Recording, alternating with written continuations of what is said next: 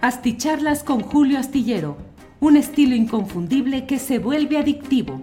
Un análisis inteligente y profundo para entender los entretelones de la política mexicana. Hey, I'm Ryan Reynolds. At Mint Mobile, we like to do the opposite of what Big Wireless does. They charge you a lot, we charge you a little. So naturally, when they announced they'd be raising their prices due to inflation, we decided to deflate our prices due to not hating you. That's right. We're cutting the price of Mint Unlimited from $30 a month to just $15 a month. Give it a try at mintmobile.com slash switch. $45 upfront for three months plus taxes and fees. Promo rate for new customers for limited time. Unlimited more than 40 gigabytes per month. Slows. Full terms at mintmobile.com. Everyone knows therapy is great for solving problems. But getting therapy has its own problems too. Like finding the right therapist, fitting into their schedule, and of course, the cost. Well, BetterHelp can solve those problems. It's totally online and built around your schedule. It's surprisingly affordable too. Connect with a credentialed therapist by phone, video, or online chat, all from the comfort of your home. Visit betterhelp.com to learn more and save 10% on your first month. That's BetterHelp H E L P.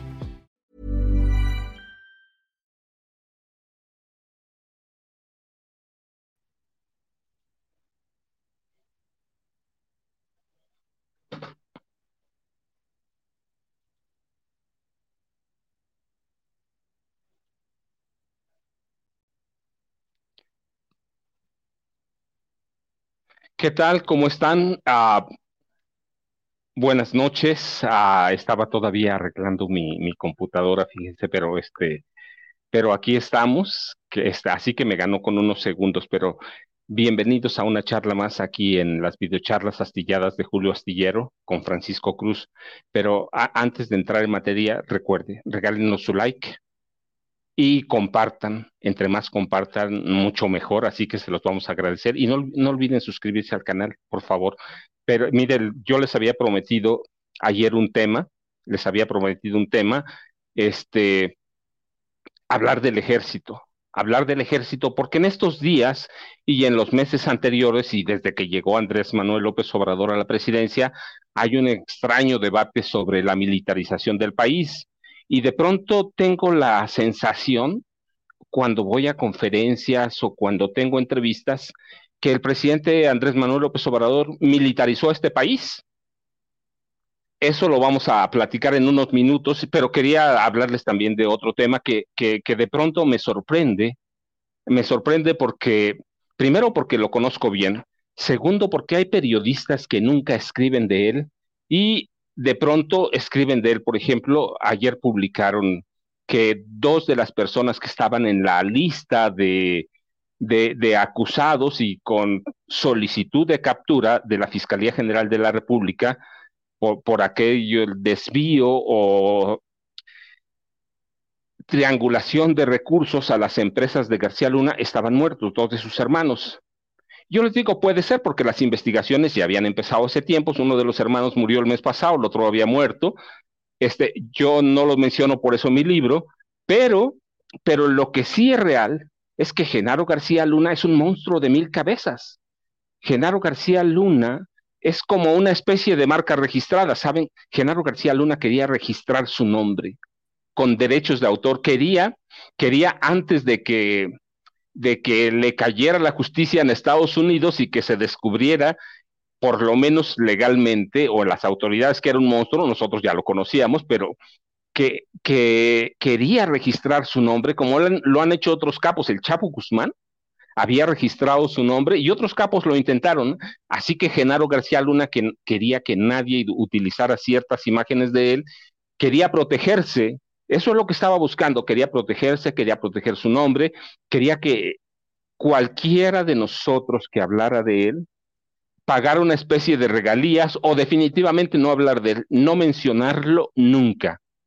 Ahí está derechos de autor, está todo, así que este hay cosas que hablan, hay periodistas que nunca escribieron de él, cuestiones críticas cuando está, cuando era el jefe de todas las bandas de secuestradores de este país a partir del sexenio de Ernesto Cedillo Ponce de León, ah, lo perdonaban, lo perdonaban, no, no, mire, e, e, él era un seductor, no sé cómo, la verdad les voy a confesar, no sé por qué García Luna lo sedujo, bueno, sí entiendo, porque soltaba mucho dinero, porque escuchándolo hablar, escuchándolo hablar es una locura.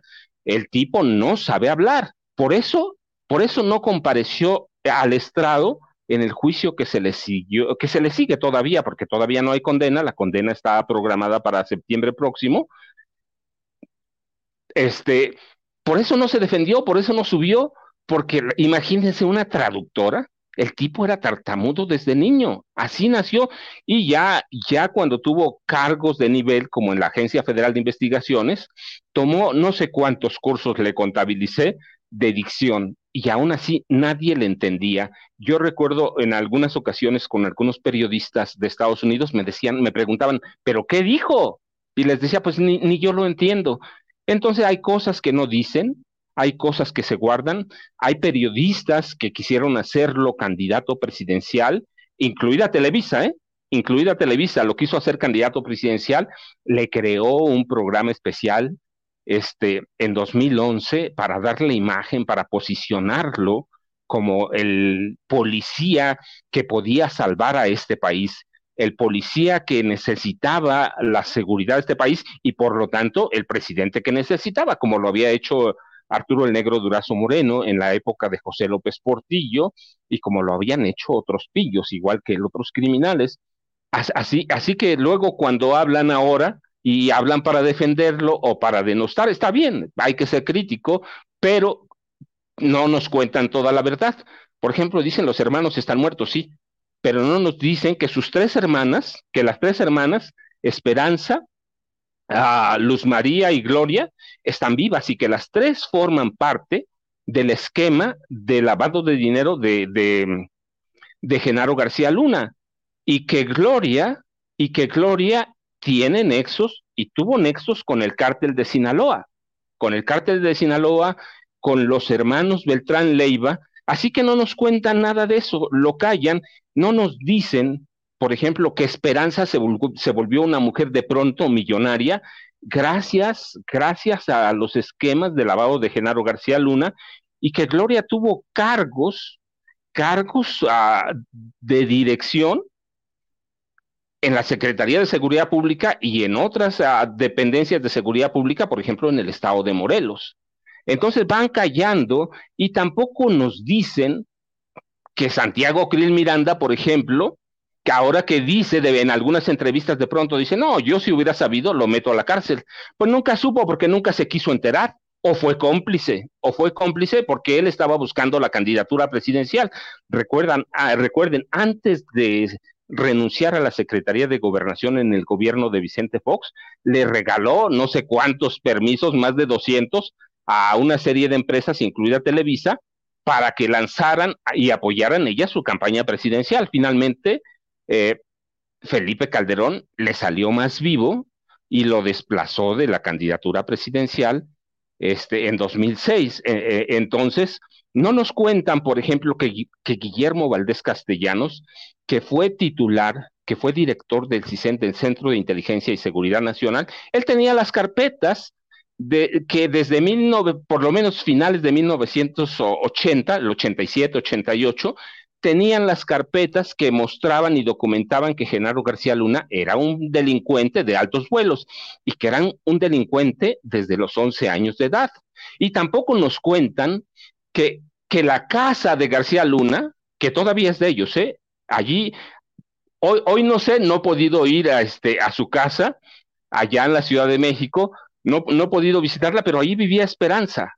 Allí vivía Esperanza hasta hace por lo menos dos meses, seguramente ahora anda escondiéndose porque hay órdenes de captura y esa mujer tenía eh, eh, un juicio de amparo contra el gobierno de México porque le habían congelado una serie de bienes. Tampoco esos periodistas nos dicen que la esposa de Genaro García Luna, Linda Cristina Pereira Galvez, es la principal jefa del equipo de lavado de dinero de Genaro García Luna no nos dicen que desde 1989 ella era una espía de la alta escuela, que ella era la que sacaba, sustraía ilegalmente expedientes del CISEN para entregárselos a García Luna y que con él empezó a armar todo un esquema para crear una empresa particular de espionaje que finalmente, si algún día lo corrían, iban a montar para venderle secretos, secretos de seguridad nacional a los gobiernos de los estados. Y tampoco nos dicen que Enrique Peña Nieto le entregó por lo menos 750 millones de dólares en contratos a través de Miguel Ángel Osorio Chong. Y no nos dicen que Fernando Gómez Montt, el primer secretario de gobernación de Felipe Calderón, también debió haber tenido en su expediente, en sus expedientes, el expediente secreto de Genaro García Luna, su expediente criminal. Entonces, hay como muchas mentiras y nos dicen verdades a medias que terminan siendo mentiras, pero nunca nos cuentan que Genaro García Luna era un monstruo de mil cabezas o un, un, una marca registrada que corrompió a todo el mundo y no nos dicen que por 18 años este hombre que es un criminal controló la seguridad pública, porque la controló incluso en el gobierno de, de Enrique Peña Nieto, no nos dice que controló toda la seguridad nacional y no nos dicen que Genaro García Luna en sus expedientes personales tiene los, ah, los en sus archivos personales tiene los expedientes de por lo menos 500 mil policías que había en activo hasta el 30 de noviembre de 2018, que eran policías federales, estatales y municipales, y que Genaro sabe quiénes estaban involucrados en el narcotráfico. Y no nos dicen que el garcialunismo no se va a acabar. No se va a acabar porque fue un hombre que por 18 años controló las instancias de seguridad y controló las instancias de seguridad nacional. Nos dicen, no, no tuvo participación. Mire, Guillermo Valdés Castellanos escribió un libro sobre el narcotráfico, pero con ayuda de Genaro García Luna. ¿Cómo sé que lo escribió con ayuda de él? Pues están los créditos, el agradecimiento. Uno solo agradece cuando alguien le ayuda. Y este hombre fue el director general del CISEN. Él, él debió haber sabido él debió haber sabido que los expedientes de García Luna, los expedientes criminales, estaban en el CISEN. Entonces, no nos cuentan esos periodistas ahora que nos dicen, no, los hermanos ya se murieron. Sí, pero que nos digan que las hermanas están vivas y que las tres forman parte del esquema de lavado de dinero de García Luna por miles de millones de pesos. Y que las tres, en algún momento, se beneficiaron de todos los cargos que tuvo Genaro García Luna y que Gloria es parte de los, fue parte de los enlaces de, del cártel de Sinaloa y formó parte de los enlaces con, los, eh, con el cártel de los Beltrán Leiva cuando se separaron del cártel de Sinaloa.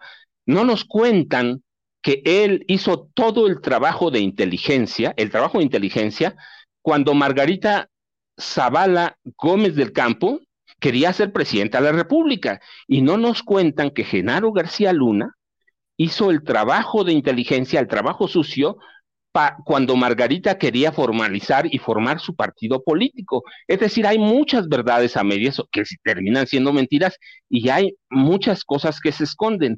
Así que Genaro García Luna, créame, cuando, cuando lo apresaron en Texas y luego lo mandan a, a Nueva York y siguen el juicio que termina en febrero pasado con la con, eh, con la declaratoria de culpabilidad de cinco acusaciones, todas por conspiración de narcotráfico y una por mentir, y seis agravantes, no nos dicen que Felipe Calderón sabía todo eso. Y no nos dicen que hay periódicos de la Ciudad de México que destruyeron todos sus archivos cuando Genaro García Luna cayó preso que les hacía trabajos de encuestas, trabajos de inteligencia. Si no nos cuenta nada, así por eso eh, a mí me, me, saltó el tema porque digo, pues, ¿qué, clase de periodistas son? Bueno, ustedes los conocen, yo los conozco, pero nos están engañando, nos dicen, están muertos los hermanos, sí, pero tiene hermanas. Y no nos dicen que en la casa de Genaro García Luna, en aquella que les he platicado, allí, allí funcionaba como un cuartel como un cuartel de una banda de ladrones que encabezaba Genaro García Luna y que su papá lo protegía y que su mamá, que había prometido meterlo a la cárcel cuando era jovencito, no lo quiso meter, no, finalmente desistió porque el papá la convenció, lo mismo que el abogado de Genaro García Luna. Así que nos cuentan cosas que le conviene o a, la imagen de Genaro García Luna. No nos dicen que Margarita eh, Zavala siempre fue una mujer de confianza de él y que la actual ministra de, Justicia, Norma Piña, es parte de esos grupos que protegen a, estos criminales. Así que por eso quería platicarles eso, pero el tema fuerte, el tema fuerte que yo les había prometido era el de el, el del ejército, ¿cierto? Que cómo empieza la militarización como la conocemos hoy porque podemos ir al, general, al generalato y la verdad es que era otra cosa, pero eran generales todos, eran militares que estaban peleándose y repartiéndose el, el, poder en este país. Así que miren cómo empieza. En 1952 tuvimos unas elecciones, sí, el país vivió elecciones eh, que ganó finalmente Adolfo Ruiz Cortines, con fraude o no, las ganó, pero hubo hubo una inconformidad, hubo manifestaciones, hubo protestas, y un día después de las elecciones, el candidato perdedor, el general Miguel Enríquez Guzmán, y sus seguidores habían organizado una protesta en la Alameda Central. En la Alameda, este, en la Alameda Central congregarían a cientos y cientos de personas. Era una multitud enriquista y era para protestar, para protestar por la imposición de este hombre, que era el presidente, que finalmente ganó las elecciones, Adolfo Ruiz Cortines, que también había militado un poco en el ejército, había sido activo, pero no tuvo un rango superior. Pero bueno, finalmente llega a la presidencia y para evitar, para evitar. Everyone knows therapy is great for solving problems, but getting therapy has its own problems too. Like finding the right therapist, fitting into their schedule, and of course, the cost. Well, BetterHelp can solve those problems. It's totally online and built around your schedule. It's surprisingly affordable too. Connect with a credentialed therapist by phone, video, or online chat, all from the comfort of your home. Visit betterhelp.com to learn more and save 10% on your first month. That's BetterHelp H E L P. Wow! Nice! Yeah! What you're hearing are the sounds of people everywhere putting on Bombas socks, underwear, and t-shirts made from absurdly soft materials that feel like plush clouds. Yeah, that plush. And the best part? For every item you purchase, Bombas donates another to someone facing homelessness. Bombas, big comfort for everyone. Go to bombas.com slash ACAST and use code ACAST for 20% off your first purchase. That's bombas.com slash ACAST, code ACAST. Que esas manifestaciones pasaran a mayor, esas protestas, el presidente Miguel Alemán Valdés, que era un pillo, eh, por cierto, un pillo, dio al ejército la orden de disolver aquella protesta como él entendía, mano dura, le dio la orden al ejército, mano dura, fuego, sangre y muertos. ¿Cuántos muertos hubo?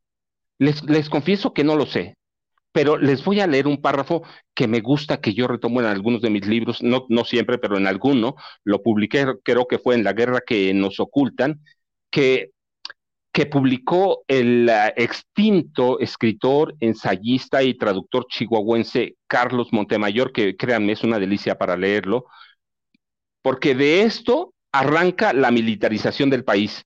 Al día siguiente de las elecciones, se lo estoy leyendo, es una cita, todo fue confuso como ocurre en México, que fueron 300 los muertos, no, que fueron 200. Los amigos que tenía en la milicia le informaron al general Enrique que habían sido poco más de 200 cadáveres los que llevaron al campo militar número uno a incinerar. La gente corría por la calle hasta Guerrero por San Juan de Letrán. Hay una señora que está con su niño pegada a una cortina de metal porque los comercios bajaron sus cortinas y el de la montada está así, con el fusil. Fue bestial, mataron a muchos. Se decía que el avión del presidente Miguel Alemán estaba listo para despegar porque él creyó que ahí se desataba algo más. Siempre tuvieron temor de que el general Enríquez Guzmán se alzara en armas. Nunca se levantó, nunca se levantó.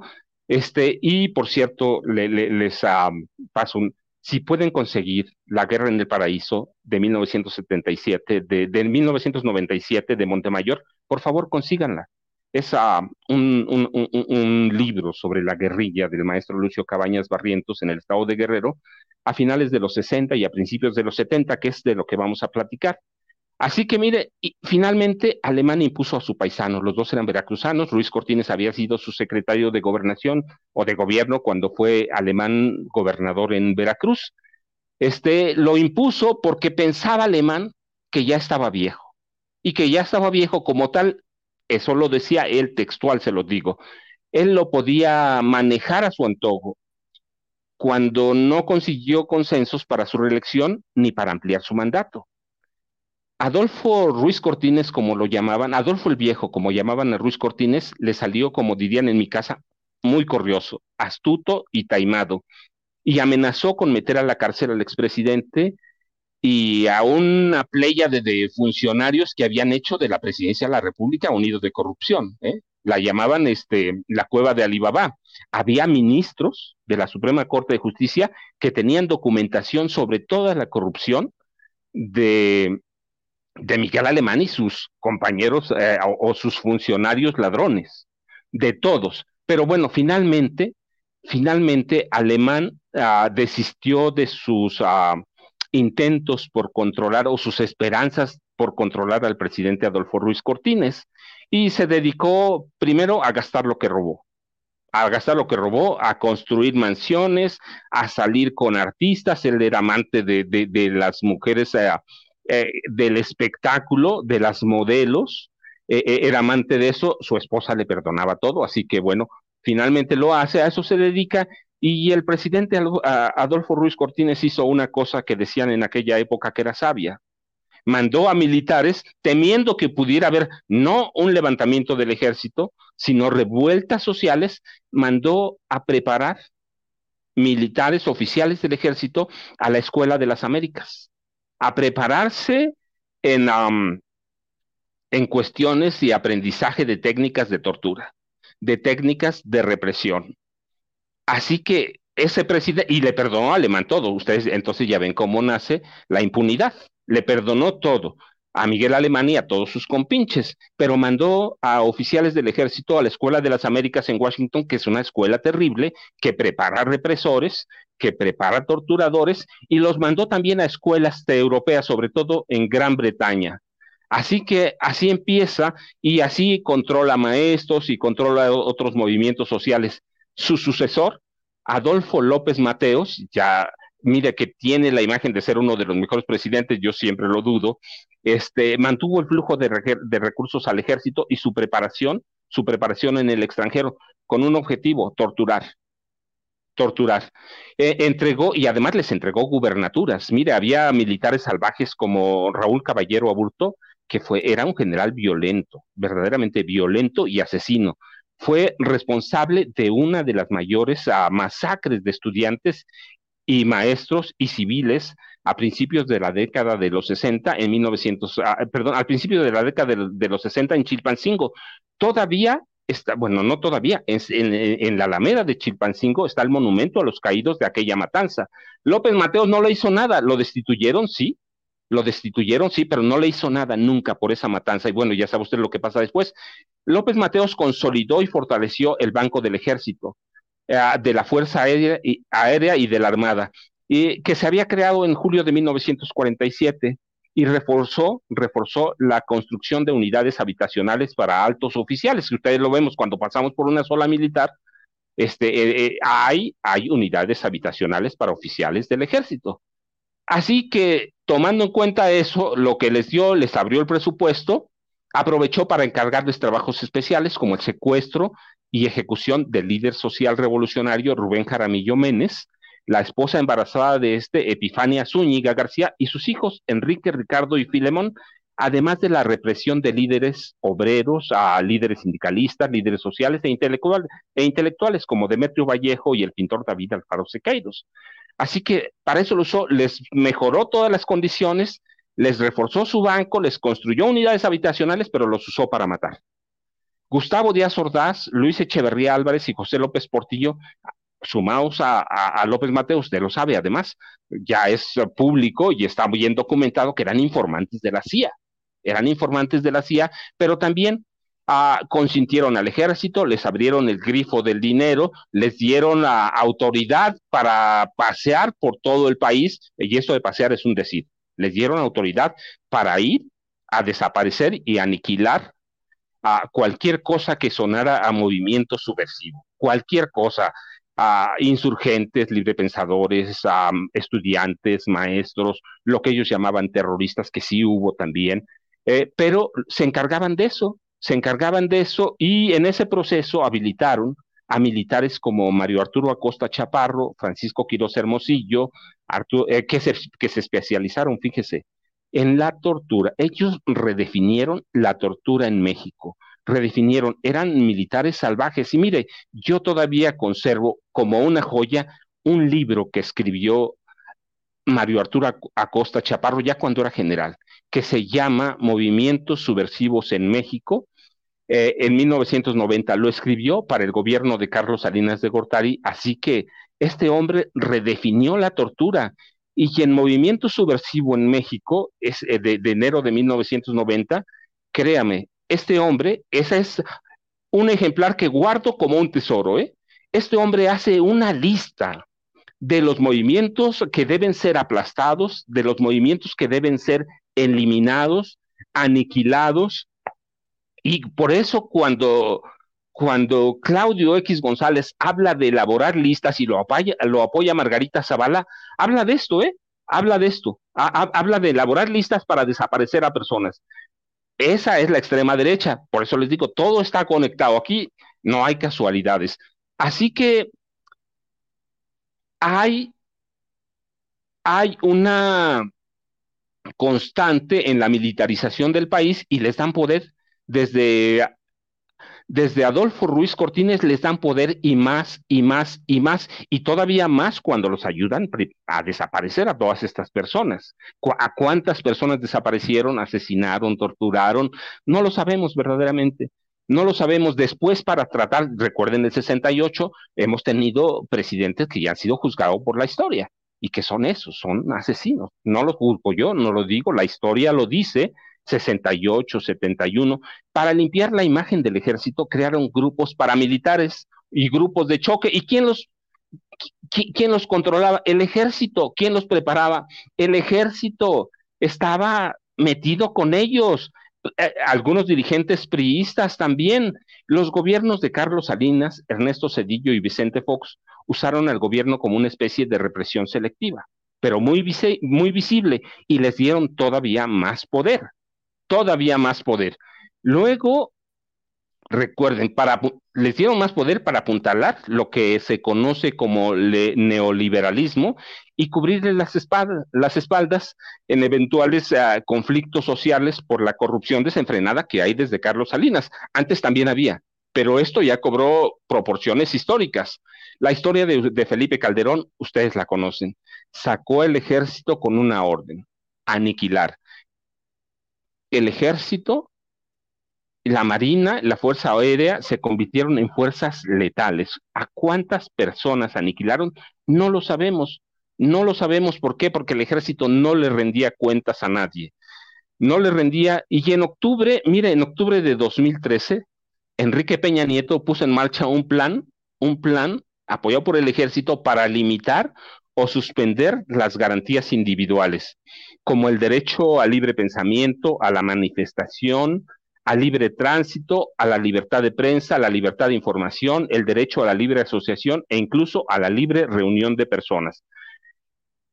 En otras palabras, a través de una reforma a la ley reglamentaria del artículo 29 constitucional en materia de restricción o suspensión del ejercicio de los derechos y las garantías y las garantías, el gobierno de Enrique Peña Nieto pretendía que el Congreso le garantizara facultades para imponer el estado de excepción o el estado de sitio en algunos lugares específicos o en todo el país, disponiendo en forma libre de las Fuerzas Armadas y la Policía Federal. Así, y el plan, ¿sabe por quién había sido aprobado?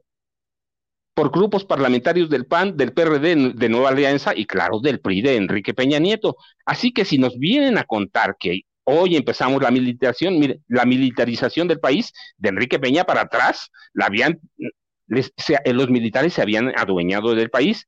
Si me preguntan si estoy en favor de cualquier tipo de militarización, les digo que no. Ni como está ahora, ni como estaba antes. El problema El problema estriba en que hay manipulación en eso. ¿Por qué hay manipulación? Porque ningún gobierno, ningún gobierno se preocupó nunca por crear una policía nacional de carrera, una policía civil. Ninguno. Por ahí hubo un intento en el gobierno de, Calderón, a través de quién? De Felipe, de, de Genaro García Luna. Él quería controlar a la policía civil. Imagínense, de por sí ya era el dueño de este país, era el dueño de todos los grupos criminales. Así que imagínense, nunca, se los dice un hijo de un policía, nunca hubo un esfuerzo, un intento serio por crear una policía civil de carrera. La quería poner en marcha García Luna. Imagínense la iglesia en manos de Lutero. Así que nunca, nunca crearon las condiciones.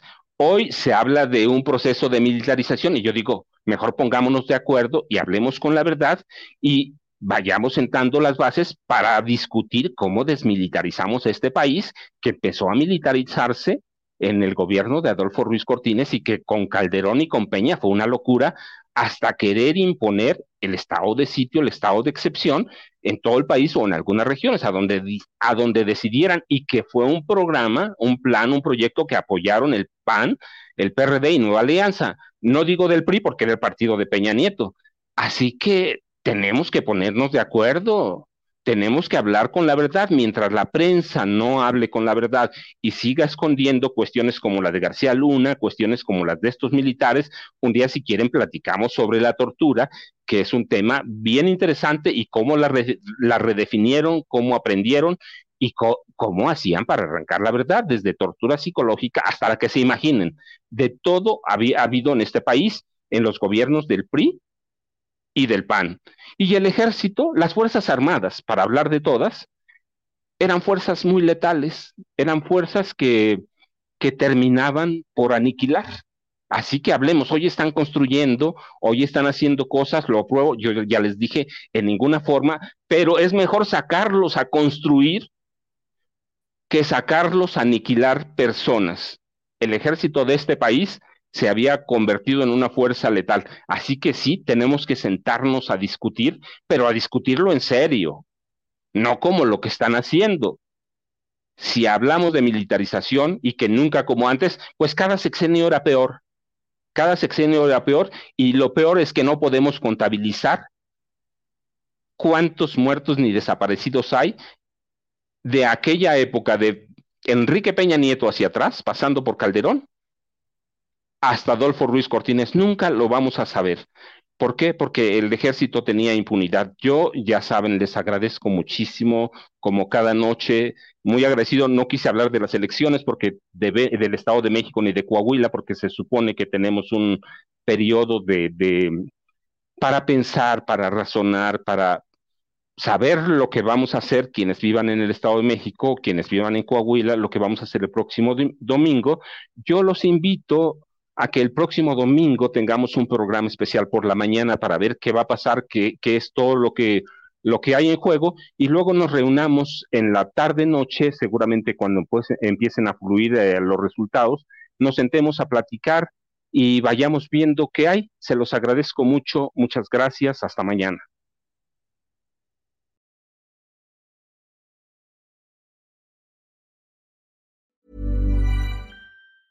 Hey, it's Danny Pellegrino from Everything Iconic. Ready to upgrade your style game without blowing your budget? Check out Quince. They've got all the good stuff shirts and polos, activewear, and fine leather goods, all at 50 to 80% less than other high end brands. And the best part? They're all about safe, ethical, and responsible manufacturing. Get that luxury vibe without the luxury price tag. Hit up quince.com slash upgrade for free shipping and 365 day returns on your next order. That's quince.com slash upgrade.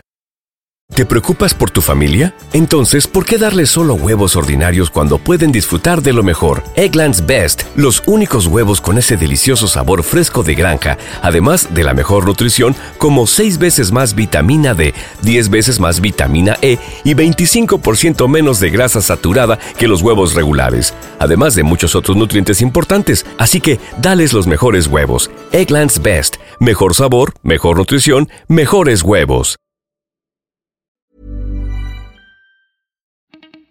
Para que te enteres de las nuevas asticharlas, suscríbete y dale follow en Apple, Spotify, Amazon Music, Google o donde sea que escuches podcast.